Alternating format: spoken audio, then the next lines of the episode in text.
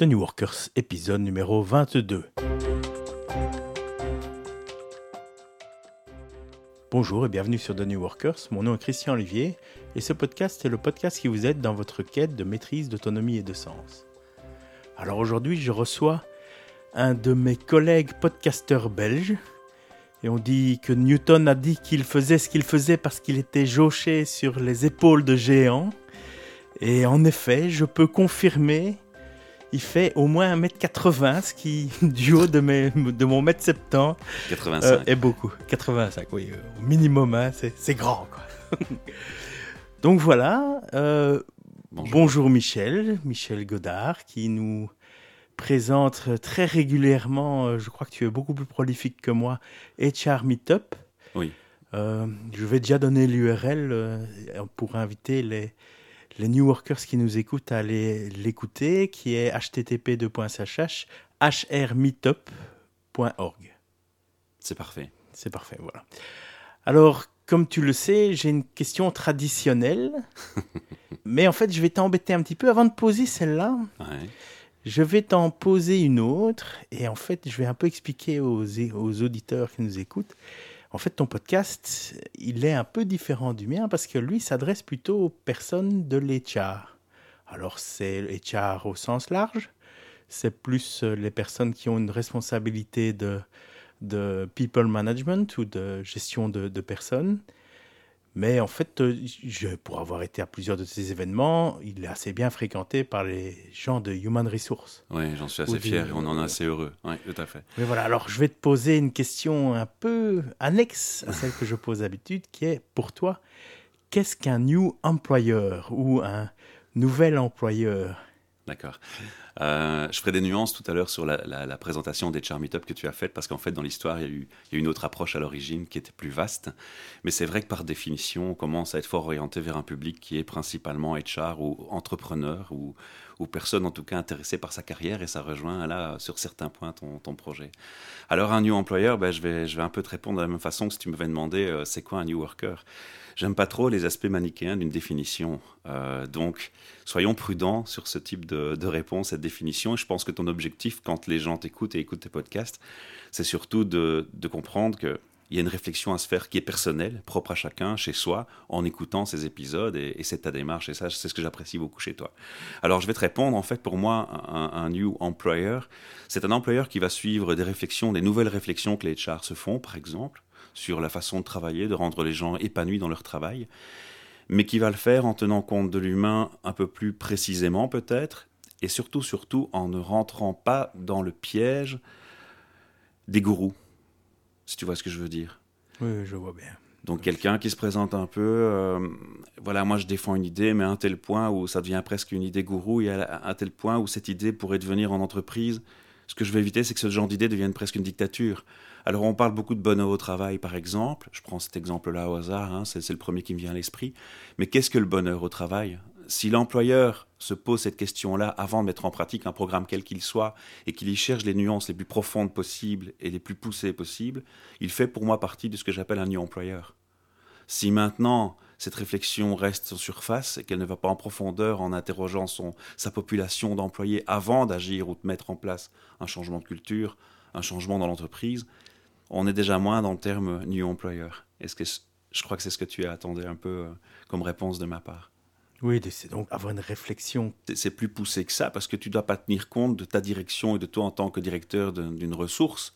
Tu dois tenir compte de tes ressources et de ce qu'elles pensent. Tu travailles avec les gens, tu ne travailles pas euh, avec des gens objets, tu travailles avec des gens humains qui Oui, ont tous des différences, des spécificités. il faut, il, faut avoir une vision et des choses comme ça, mais en effet, il faut s'adapter à l'humain. Euh, tout comme un new worker doit s'adapter à son environnement aussi parfois. Et c'est là la difficulté en fait. Quelle est la nuance Où est-ce qu'on va trouver une nuance La bonne balance entre la globalisation d'une procédure, de quelque chose qu'on va mettre en place, et tenir compte suffisamment assez des particularités des gens. À un moment donné, il y a une limite qui doit se fixer.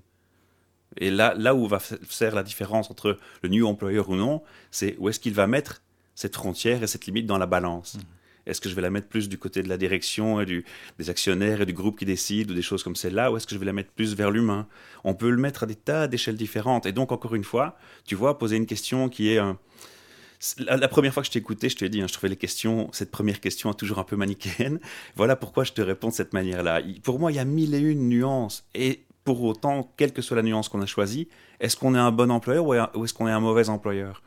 Pour moi, ce n'est pas la question qui se pose. La question qui se pose, c'est quel est le résultat qu'on obtient au final. Mhm. Est-ce qu'on veut le résultat ou est-ce qu'on veut la méthode pour y arriver? Parce qu'un gourou nous a dit que cette méthode marchait. Donc... Euh. Entre autres. Donc voilà, moi je me méfie beaucoup, même si parfois je reçois des, gens en micro à qui, on, à qui on pourrait peut-être, peut-être, c'est pas moi qui juge ce genre de, de, de, points, je n'aime pas juger les autres, mais euh, on pourrait peut-être parfois dire à certaines personnes qui viennent chez moi ou qu'on connaît ou qu'on voit agir sur les réseaux, oh, ça c'est le gourou sur ce sujet. Je, ne suis même pas contre, j'ai rien contre. Je dis, je dis simplement, mon message, c'est simplement de dire soyons nuancés. Ne tombons pas dans le piège des, catégories, des silos et ne fonçons pas tête baissée sur quelque chose. Il y a une réflexion à porter. C'est comme nos podcasts, le tien comme le mien. On ne propose pas quelque chose de tout fait, tout empaqueté, tout emballé. On propose une réflexion. C'est ça le but en fait. Autant mm. le tien que le nôtre. Voilà. J'espère que j'ai répondu complètement à ta question. Oui, je pense que ça, ça couvre un peu. Donc, voilà enfin la question traditionnelle. Alors, pour toi, qu'est-ce qu'un New Worker alors, qu'est-ce qu'un New Worker Est-ce qu'on est consciemment New Worker On en a parlé offline aussi un peu entre nous, hein, il faut, être honnête avec l'auditeur. Euh, moi, je pense qu'un New Worker, c'est quelqu'un qui se connaît bien. Ça, c'est la première priorité. Si tu ne te connais pas bien, pour moi, tu ne peux pas vraiment déjà commencer à te faire la réflexion est-ce que je suis un New Worker ou pas? Parce qu'il faut bien se connaître pour savoir comment se faire évoluer. Et, là, déjà, il y a plein de nuances dans la capacité de se connaître. Ensuite, il y a le contexte et l'environnement dans lequel on vit. Moi, je peux dire, par, tu connais mon parcours, il est assez atypique, tant privé que personnel, mais ce n'est pas le but de ce podcast. Euh, je peux dire qu'à une époque de ma vie, j'étais obligé de travailler, de cumuler des emplois. J'ai pas eu le choix, c'était une question de survie. J'étais un new worker sans le savoir, dans mes actes, mais dans ma conscience, je n'ai pas mis en place forcément tout. J'ai aussi un peu de chance. J'ai fait des bonnes rencontres. Par contre, et c'est là où je vais répondre plus à ta question, être un New Worker, c'est aussi être réceptif et accepter les offres qu'on vous fait ou les rencontres qu'on fait sans condition. Alors je vais prendre ce terme sans condition pour te donner un exemple. À l'époque, à une époque, l'intérim marchait beaucoup et fonctionnait bien. Et les premiers boulots qu'on proposait, c'était de l'intérim. Et dans l'esprit de beaucoup de gens à l'époque, un boulot intérim, c'était un boulot avec, l'étiquette précaire, hein, euh, sans garantie, sans, stabilité. Donc, ce n'est pas forcément l'idéal de ce qu'on recherche. Et moi, j'ai pas mis cette idée-là dans ma tête, j'ai accepté l'intérim. Et j'ai pris ça comme une opportunité d'être dans la boîte et d'être bien vu dans la boîte pour ensuite être le premier informé d'un poste ouvert. Tu vois, c'est une autre approche que de dire simplement Ah non, l'intérim, c'est pas du stable, donc moi, j'en veux pas. C'est un peu comme le débat sur le consultant ou le non-consultant. Tu vois Donc, en gros, je pense que dès que tu es conscient de cet aspect-là, de ne pas avoir de préjugés, de ne pas faire de filtre trop rapide et d'accepter les choses, d'accepter les perches qu'on te tend aussi, et de rebondir, c'est être un New Worker. Donc je dirais que pour résumer, c'est être capable de se connaître, d'écouter, de recevoir l'information et de rebondir dessus. Maintenant, dans quel sens est-ce qu'on veut aller? Et ça, c'est l'autre partie de ta question. Est-ce que être un New Worker, c'est un objectif d'avoir plus d'argent ou d'évoluer dans les grades? Ou est-ce que c'est simplement une question de bien-être? Pour moi, c'est avant tout une question de bien-être. C'est d'être bien dans sa peau, dans son boulot, bien dans sa tête, joyeux, aller au boulot avec la joie et pas aller au boulot avec des boulets aux pieds. Ça, c'est être un New Worker aussi déjà. Voilà, j'espère que j'ai aussi été aussi complet. Eh bien voilà, très bien. Je crois que c'est la, la réponse la plus complète qu'on m'ait fait euh, à ce micro. Alors, tu, tu m'as dit là tout de suite que tu avais à un moment, été, à un moment donné été obligé de te prendre en main. J'ai travaillé très tôt surtout déjà. J'ai commencé à travailler par mes parents qui, qui m'obligeaient un peu. J'ai dû travailler pour payer mes études en allant travailler la nuit dans une boulangerie, en allant à l'école le jour. Et avant mes 25-30 ans, j'avais cumulé 168 employeurs. Donc, mmh. euh, c'est école et études, puis c'est boulot, mm. plus boulot, plus boulot, parce que financièrement, bah, j'étais un peu forcé, la main était un peu forcée dans ce sens-là. Quoi.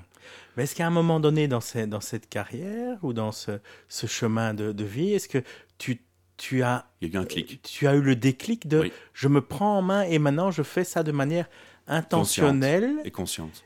Et peut-être à ce moment-là, quels, quels a été le les premières étapes, qu'est-ce que tu as mis en place une fois que tu as pris cette euh, réalisation? Ça a été très tard et ça ne s'est pas fait de cette manière-là. Donc euh, pendant longtemps, donc c'était cumuler des jobs, c'était survivre et ça a duré quand même assez longtemps. Et puis c'est sortir d'un milieu où tu es à la base, j'ai pas un diplôme euh, supérieur. Donc j'ai fait mon secondaire supérieur, j'ai voulu faire un graduat, j'ai dû arrêter. C'est aussi simple que ça. Donc ça rend quand même le parcours un peu difficile aussi, il faut le reconnaître. Même si en Belgique on est plus cool qu'en France. En France, si tu n'as pas le diplôme pour une fonction, on t'engage pas. Ici en Belgique, on est beaucoup plus flexible, même si ça change maintenant malheureusement. Donc je, l'ai dit, j'ai rebondi sur mes chances. Et puis euh, un jour, je suis rentré dans le domaine des télécoms, c'était en 2000. Alors mon niveau de connaissance à l'époque, c'était de démarrer un PC, je comprenais pas qu'il y avait une tour en dessous. Donc c'était vraiment catastrophique. Euh. mais et là est apparue une passion.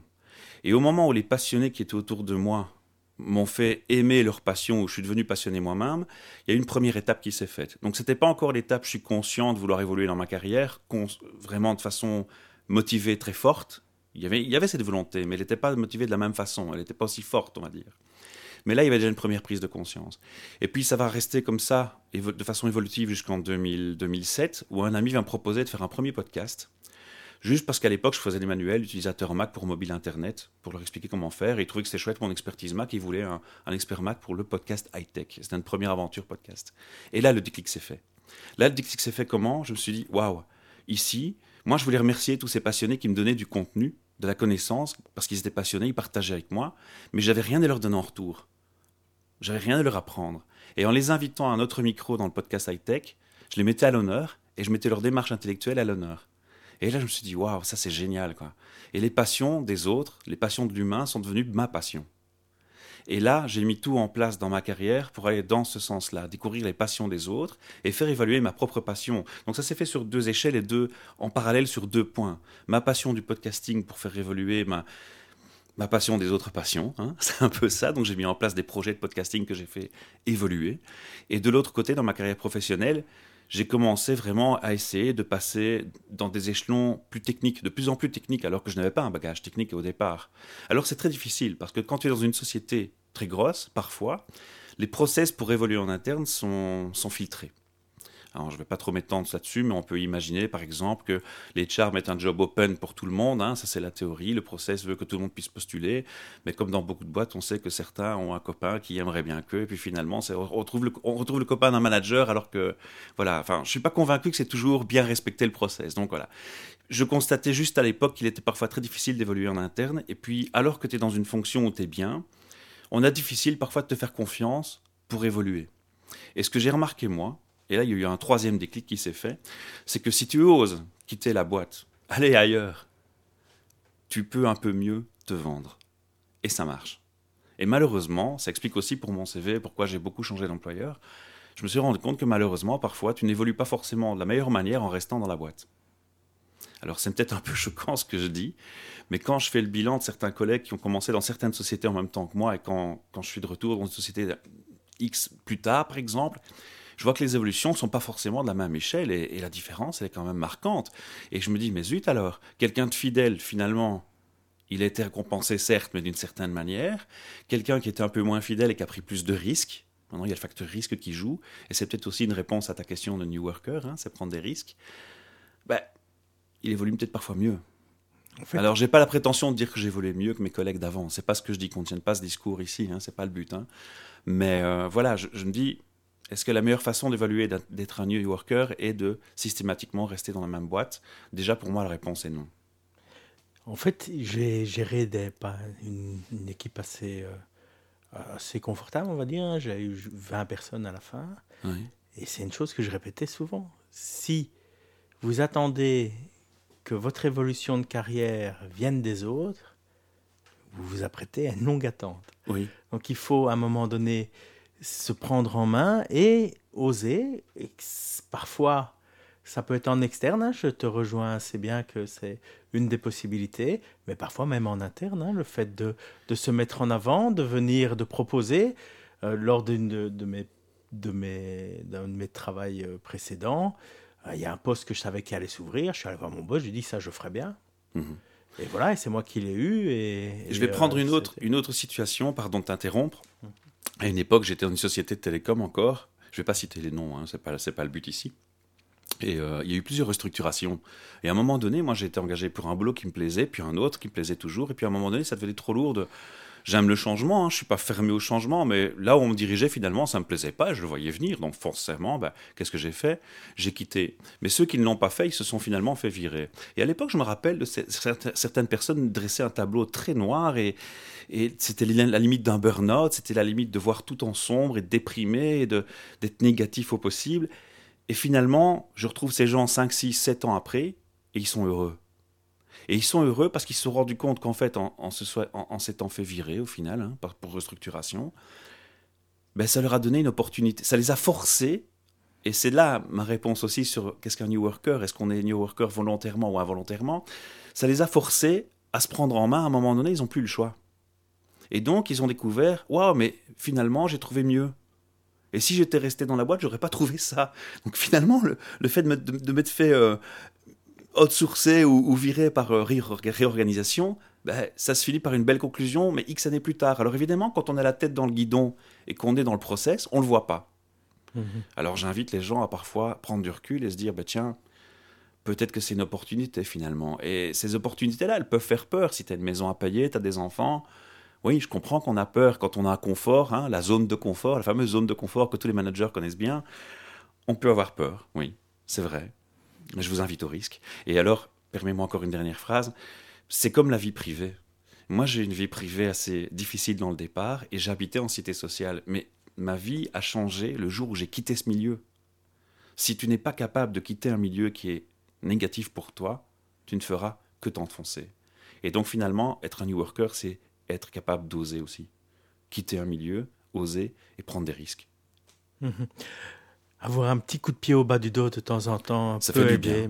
non. C'est comme quand tu éduques un enfant. Hein. Mhm. Si tu le laisses, tu fais tout à sa place, mhm. il n'évoluera pas l'enfant. On n'est pas tous les deux. Hein. Et donc voilà, donc tu t'es pris en main. Euh, tu nous as parlé déjà d'un podcast high-tech. C'était le premier, le podcast high-tech qui a pris 5, 6, euh, presque 7 années. Et puis à un moment donné, on s'était même fait remarquer par Google Belgique, par Eric Portier, qui était directeur de Google Belgique à l'époque. On était très fiers, on était très heureux de cet échange qu'on a eu avec lui, c'était formidable. Mais on avait euh, pas mal de difficultés d'organisation, et puis le, projet commençait à stagner, on s'adressait à un réseau niche, et donc ça perdait un peu de son sens. Donc moi j'ai pris le choix d'arrêter, puis j'étais débordé à un moment, donc j'ai dû arrêter. J'ai dû dire, voilà, moi fais, fais-moi remplacer à mon ami, mais il n'a pas trouvé quelqu'un pour me remplacer, il a arrêté purement et simplement le projet. Mais j'avais obtenu un partenariat avec le Plaza Hotel qui nous accueille chaque mois, hein, les auditeurs le connaissent. Et donc je me dis, bah, c'est un peu dommage de perdre ça, parce que si j'arrête, bah, c'est, va renégocier après. Et mon épouse, qui est recruteuse, euh, me dit, bah, tiens, puisque ce qui t'intéresse, c'est de parler des passions des gens et mettre les passions des gens en exemple, parle des HR. Et donc on s'est dit, bah, c'est vrai finalement, je vais pouvoir parler de toutes les passions qui existent et ça, ça me plaît, quoi. Je suis curieux de nature, donc ça me plaît. Et on a commencé à faire un projet qui s'appelait HR Voice and Vision. Et ça, je vais revenir sur ça maintenant et c'est bien que tu me poses cette question parce qu'au début, quand tu as présenté Charmy Top, ça va t'expliquer un peu pourquoi je te dis de te tromper sur un aspect. C'est que mon idée au départ, c'était de faire venir les recruteurs qui me, disaient, qui qui me diraient au micro je recrute un mouton à cinq pattes pour prendre des symboles. Hmm. Et puis l'idée suivante, c'était de faire venir la personne qui était la personne recherchée, qui me dit, bah oui, moi je fais ce boulot et en fait je suis un mouton à trois pattes et trois pattes me suffisent largement. Et puis de faire venir les étudiants, les enseignants, qui venaient au micro et qui m'auraient dit, bah, oui, moi je vois bien ce boulot plus tard pour moi, mais euh, je vois pas un mouton, je vois une vache. C'est très symbolique, c'est très illustré. Hein. et l'idée, c'était qu'en créant des interviews sur chaque groupe, chaque groupe s'écoute les uns et les autres et se comprenne un peu mieux? Parce que j'observais autour de moi trop de distorsions dans tout ça. Et évidemment, quand tu commences une idée avec un, une idée avec un projet, c'est un peu l'approche euh, Lean Startup aussi, hein, qui plaît tant à certains copains. Il faut se remettre en question, puis il faut faire évoluer le projet en fonction des premiers feedbacks que tu reçois. Et on a remarqué que les premiers publics à venir à notre micro, c'était les premiers concernés, c'était les chars. Et donc mon idée qui était d'avoir trois groupes, bah, elle était difficile à tenir parce qu'en plus les, gens qui étaient employés, pour qu'ils puissent venir, il fallait qu'ils aient l'autorisation de l'employeur, il fallait qu'ils aient l'autorisation du service de presse. Donc finalement c'était super compliqué à avoir cette idée qui, se prenne en forme. Et un jour on a rencontré, au moment où on se posait des questions sur comment se réorganiser, l'équipe HR Meetup qui était un autre projet au départ en fait. Et eux faisaient que des rencontres en face à face entre des recruteurs et des, des, des indépendants et des réflexions sur le thème du bonheur au travail ou d'autres. C'était euh, donc une réflexion plus globale sur le terme du travail. Hein. Ce n'était pas que le bonheur au travail, c'était vraiment tous les sujets HR qui sont à la mode. Et on s'est rendu compte qu'ils avaient des difficultés en tant que bénévoles euh, d'organisation comme les nôtres. Hein. C'est difficile de faire travailler des gens qui sont bénévoles, qui ont un emploi du temps full-time et qui doivent avoir du temps à gauche, à droite. Et, il faut trouver des budgets parce qu'on paye tout de nos poches, faut pas croire. On reçoit de subsides de personne. Tu vois, on gagne pas d'argent avec ce qu'on fait. Et donc finalement, on s'est dit, bah, fusionnons nos deux projets parce qu'on était fort complémentaires. Et maintenant, HR Meetup, on a gardé leur nom. Bimensuellement, on reçoit des, recruteurs sur un thème. Donc chaque année, à la fin de l'année, on met un vote euh, à nos membres. On a 600 membres HR actuellement dans la communauté qu'on a créée. Ils votent sur les thèmes ou ils nous proposent des thèmes dont ils aimeraient débattre l'année suivante. Et puis on les répartit tous les deux mois, sauf juillet août qui ne sont pas inclus. Et on fait un meet-up tous les deux mois qui se déroule chez Transforma Bruxelles, notre partenaire, un espace de coworking et innovation center. Et là, on amène des réflexions qui fonctionnent sur, ben, on amène un sujet avec un expert qui présente son expertise, très court. Et puis après, on fait des, mini-groupes, des brainstorming entre petits groupes on échange, et puis chaque groupe va avoir un représentant qui va faire les conclusions des réflexions qui se sont faites, et puis à la fin, on fait un débriefing. Quoi. Et tu as participé d'ailleurs à ce genre d'événement, c'est assez sympa. C'est assez sympa. Et généralement, les, gens qui présentent là sont des, gens passionnés, comme tu le disais là tantôt. Euh, et des vrais experts, surtout. C'est ce qu'on essaye, c'est ce qu'on essaye d'avoir. Hein. Bien sûr, on, ne peut pas non plus euh, tout deviner en avance. Parfois, c'est vraiment super top. ça, ça a jamais été mauvais, hein, ça a toujours été. Mais parfois, c'est plus poussé qu'à d'autres moments. Ça dépend un peu qui, qui, qui vient et qui a l'expertise et quel type d'expertise. Maintenant, il faut aussi que la personne soit libre. Parfois, on a quelqu'un qui s'y connaît mieux, mais qui est moins souvent disponible. voilà, ça s'arrange comme tous les projets. Hein. Il n'y a pas de recette miracle. Et alors, maintenant, ce qu'on fait aussi, c'est donc tous les mois, on a ces fameux podcasts qui s'enregistrent euh, au Plaza Hotel. Mhm. Et en fait aussi, ce qui était amusant dans, ces événements, c'est que tu le disais, il y a des groupes qui se forment et puis après, il y a une espèce de débriefing. Oui. Et en fait, moi, j'ai appris peut-être allez, autant de choses sûrement dans le débriefing que dans la première présentation. De l'expert. Ah oui, parce que les, gens, les gens autour sont aussi des gens euh, qui sont dans le domaine, etc. Donc c'est assez intéressant. J'invite tous les, les New Workers euh, et les écharmitopiens, je sais pas comment tu les appelles. La communauté Meetup, les, la communauté Meetup, à, aller euh, à, ces événements. Donc voilà, donc peut-être tu peux nous dire quel est pour euh, l'exemple le, prochain événement qui va être organisé, si tu le sais déjà? Le, le prochain Meetup, c'est le 21 novembre et ce sera Corporate Vitality. Corporate Vitality. Voilà, donc on va se poser des réflexions sur euh, le, fameux bonheur au travail, mais avec une approche euh, assez particulière. Voilà. On va essayer d'être assez spécifique ou, global. On va voir, on est en train de préparer le sujet. On, a le titre, on, sait dans quelle voie on veut aller, on est en train de préparer tout. On doit trouver aussi notre expert.